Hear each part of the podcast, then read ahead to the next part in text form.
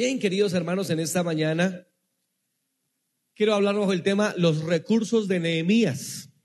Los recursos de Nehemías. Y para empezar, quiero decir que el tema de Israel es profundamente actual, ¿no? Sigue siendo actual, especialmente por la guerra que se está llevando a cabo, que de hecho nunca ha tenido eh, una tregua desde hace 75 años que Israel en el 48 tomó otra vez su legendaria, histórica tierra.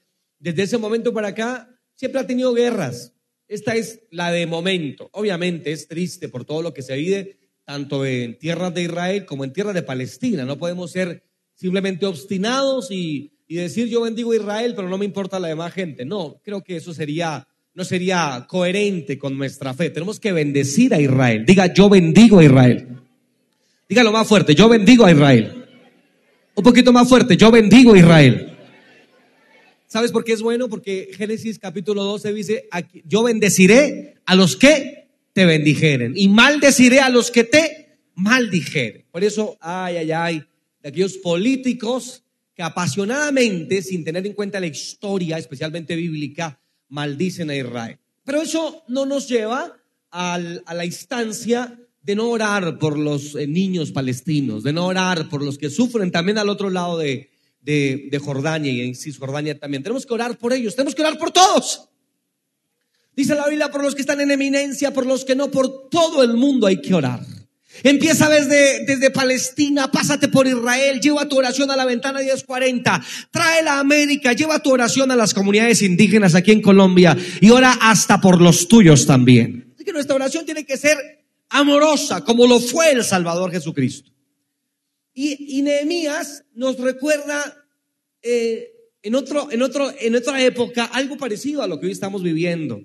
Y quiero hablar de Nehemías. ¿A cuánto le gusta hablar de la gente? Vamos a dar por usted al final del culto, que usted no debe hacer eso. Pero hablemos de Nehemías hoy.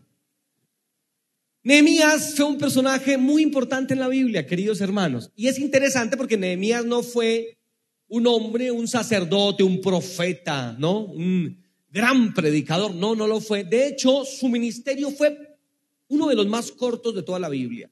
Su ministerio podríamos decir que duró eh, en, auge y especialmente un poco menos de 60 días, es decir, un poco menos de dos meses duró el ministerio de Nehemías. Pero fue tan importante que escúcheme bien esto, Nehemías es el libro que nos ayuda a entender la profecía más importante de toda la Biblia, que es la profecía de las 70 semanas. La profecía más importante de toda la Biblia no está en Apocalipsis, está en Daniel y presenta 70 semanas. Dios ve la historia de la humanidad en algo que él llama 70 semanas. En este momento estamos viviendo un paréntesis en la semana número 69. Falta por cumplirse en la profecía bíblica una semana que se cumplirá, Dios mediante, después de que Cristo venga. Oigan, ¿cuántos de ustedes creen que Cristo viene pronto? Oye, Cristo viene, queridos hermanos, Cristo viene. Está a las puertas. De hecho, no, es mi tema, ¿no? Pero déjenme hacer este paréntesis. Eh, Jesús dijo, cuando veáis a, Jerusalén rodeada por todas partes, rodeada, cuidado, está cerca el fin. Gloria al nombre de Jesús. Qué tremenda, ¿no les parece? Y de hecho, este no es el cerco final. Va a haber un cerco realmente final. La Biblia dice que todos los reyes de todo el mundo vendrán contra Jerusalén, contra Israel. Desde los, los del norte. ¿Quiénes son los reyes del norte? Rusia y sus aliados. Los del oriente, ¿quiénes son los reyes del oriente? Los chinos. 200 millones de soldados tendrían eh, eh, eh, en su ejército. Para hace años eso era ridículo. Pero hoy siendo el planeta más, perdón, en, la nación más numerosa del planeta, de hecho, ese número ya se rebasó por los chinos. Vendrán los chinos contra aquella pequeña nación que es Israel, que les he dicho ya es del tamaño de Cundinamarca.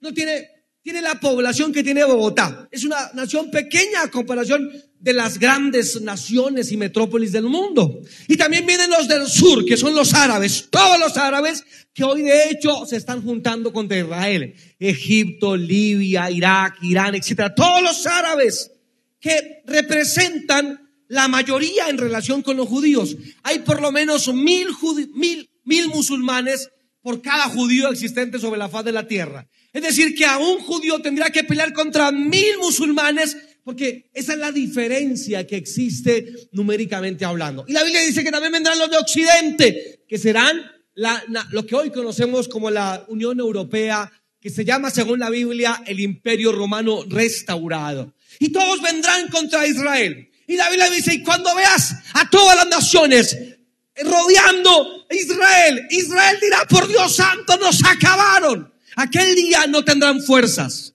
Aquel día no se sentirán poderosos como los hoy en, hoy en día, porque el mundo entero estará en contra de ellos. Y cuando van a ser totalmente eh, desechos, cuando van a ser desaparecidos de sobre la faz de la tierra, se abrirá el cielo. Y aquí vendrá uno montado sobre un caballo blanco y vendrá con sus santos y sus millares. Jesús viene pronto, queridos hermanos. Cristo viene pronto. Oh, tremendo.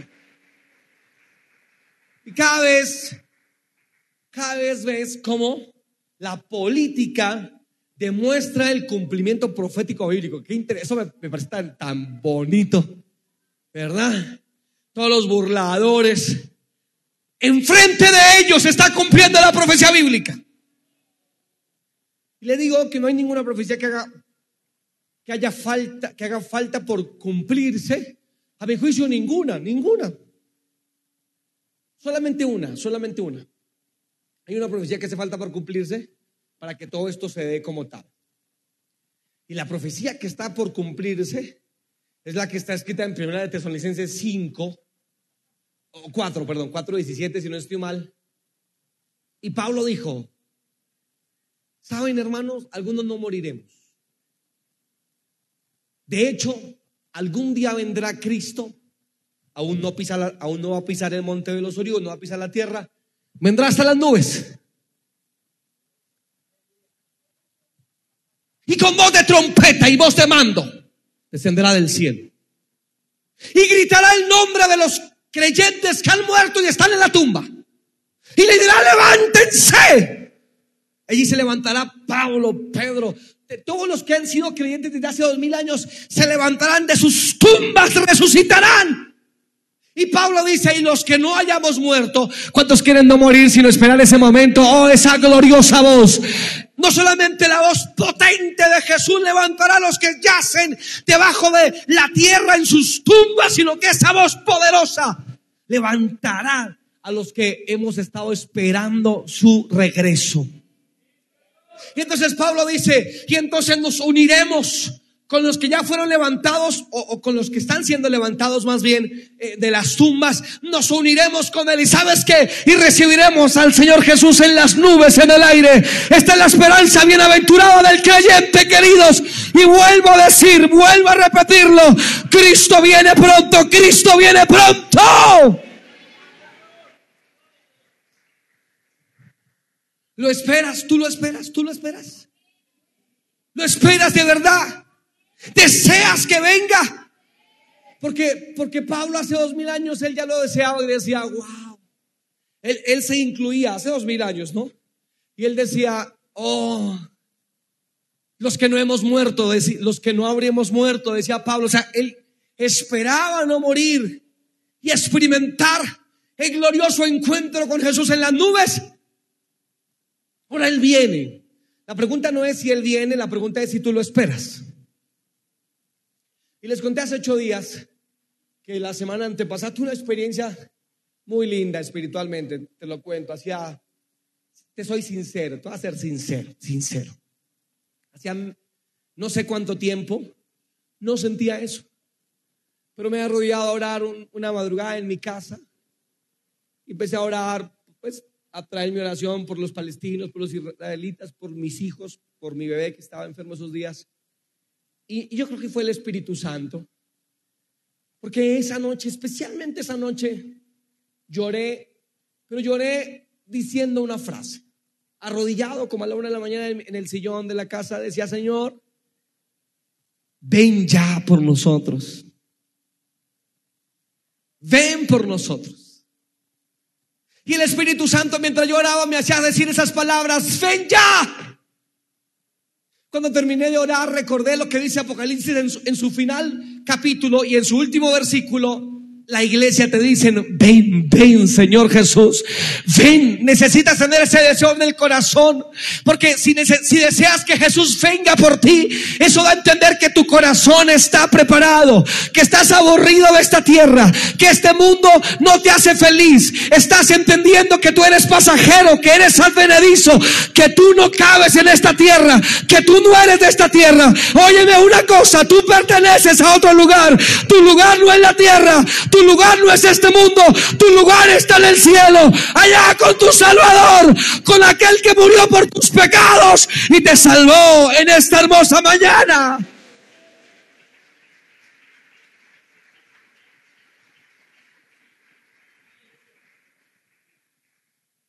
Ese es el panorama profético que la escritura nos da. Estamos a las puertas, ¿no? Wow, no sé si te imaginaste algún día la escena de que tú podrías ser la última generación que pise esta tierra.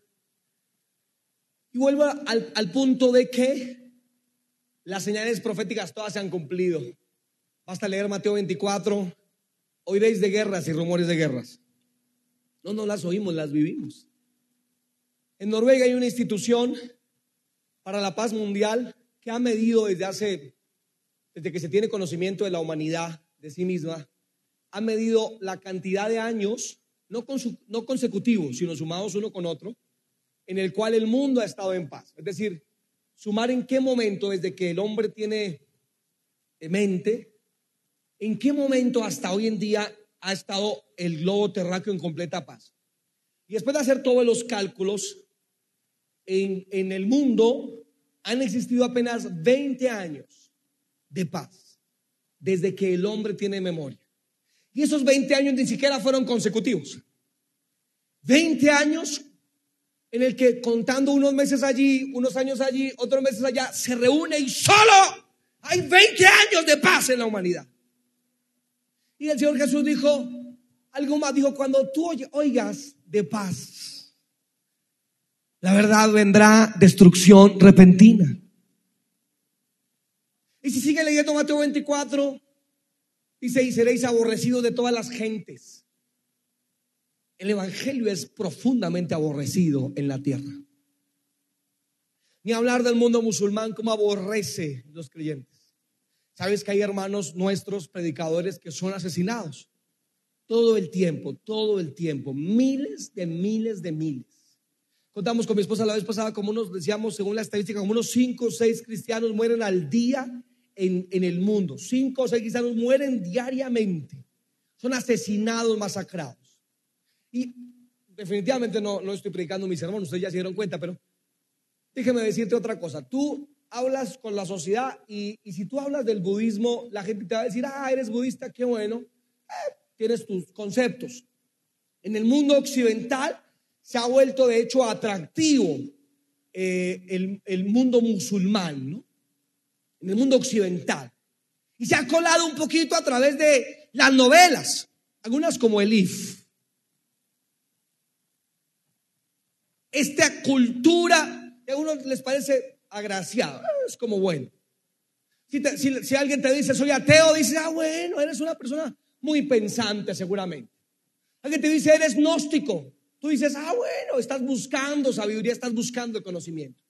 O alguien te dice, soy agnóstico, es decir, no creo que con el conocimiento se llegue a Dios. Ah, bueno, eres agnóstico, qué bueno. Pero tú le dices, ¿eres evangélico? Sí, soy evangélico. Uy, qué feo tú.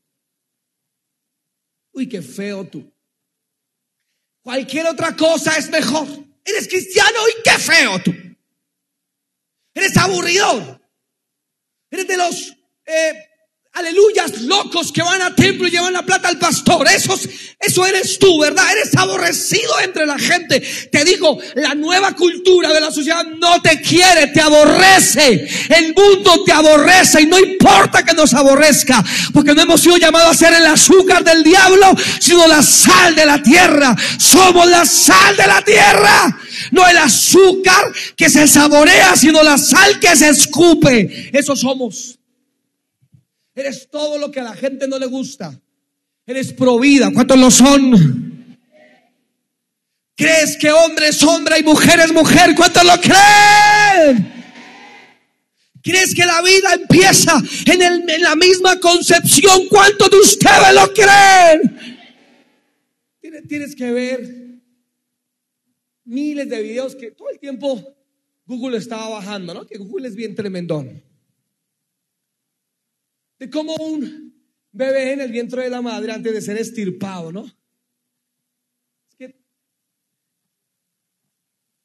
hay un lenguaje en la sociedad que trata de minimizar, de desvirtuar lo que realmente está pasando. Interrupción del embarazo es una de esas expresiones que son eufemismos, es decir, suavicen unas ideas que realmente no son suaves. Interrumpir el embarazo no es una expresión que defina realmente lo que se hace. La interrupción del embarazo realmente es el asesinato de un bebé. Y tienes que ver los videos en ultrasonido que se hacen de cuando eh, el asesino mete sus pinzas, porque hay seis o siete formas de, de hacer un aborto, pero cuando eh, el bebé dentro del vientre de la madre ya es un poco más grande, cinco, seis meses, la mayoría de las formas de hacer aborto tienen que ver con, con elementos bien grotescos, dentro de los cuales algunos es meter unas pinzas para estirpar la cabeza del bebé dentro del vientre de la madre, para estirparla. Y en unos videos ven, se nota cuando meten pinzas y pareciera que el bebé trata de hacer el quite en el pequeño vientre, en su pequeño lugar que se supone debía ser el, lugar más seguro del mundo, ¿no? Allí trata de quitarse para que las pinzas no lo agarren. Pero una vez eh, eh, meten las pinzas, o si es por solución salina, los queman por dentro, o, o literalmente inducen el parto y luego literalmente los abandonan y mueren fuera. O sea, realmente mueren. Y cuando la madre no puede expulsarlo con medicamento, pues entonces con pinzas lo destrozan por dentro del vientre, luego sacan la manito, la patica, estirpan la cabeza. Y hoy feministas gritan diciendo es mi derecho el aborto, pero ¿qué te pasa? Tienes mal la cabeza. Ni siquiera tienes derecho a cuando vas en tu vehículo estar sin el cinturón de seguridad. Porque si un agente de tránsito te ve que no tienes el cinturón de seguridad, te va a hacer un comparendo. Y tú puedes alegarle al, policía, yo hago con mi vida lo que me da la gana. Díselo, inténtalo, inténtalo. Si yo no quiero llevar el cinturón, es mi problema. Yo hago con mi vida lo que quiera. Ni siquiera algo tan elemental como eso.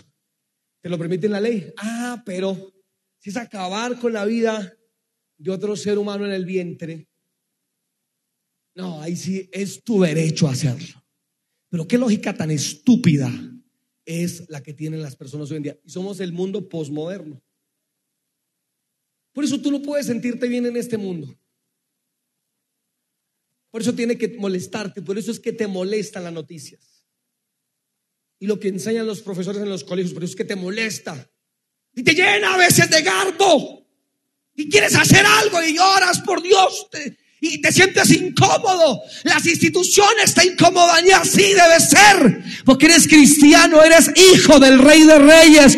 En ti hay otro estirpe dentro de ti. Se, se, se fecunda el Espíritu Santo dentro de ti. Está la gloria de Dios. Algo distinto, algo diferente.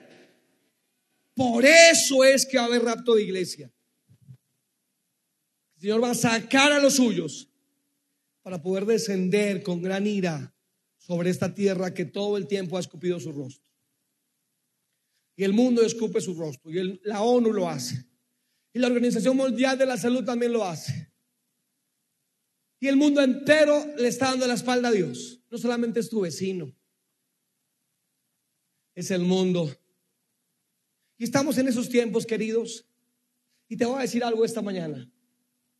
Pronto es posible que más pronto de lo que pienses, escucharás una voz como de trompeta.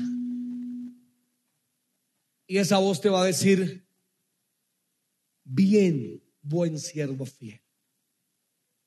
Si lo ha sido, por supuesto. ¿Y qué tal si cierras tus ojos un momento? Cierra tus ojos donde estás.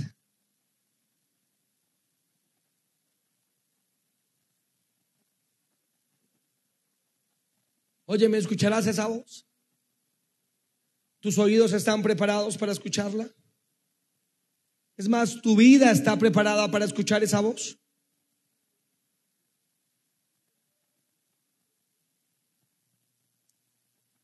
¿Escucharás la voz de Dios aquel día? Espero que lo hagas. Y espero que hoy desees que Cristo venga. Espero que lo desees, espero que lo digas. No sé si lo puedes decir, ven, ven, Señor Jesús. ¿Hace cuánto que no lo dices?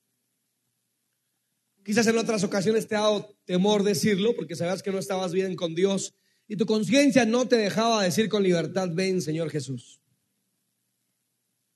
Pero no sé si hoy puedas hacerlo el ven, Señor, ven, ven, Señor esperamos, que te esperamos.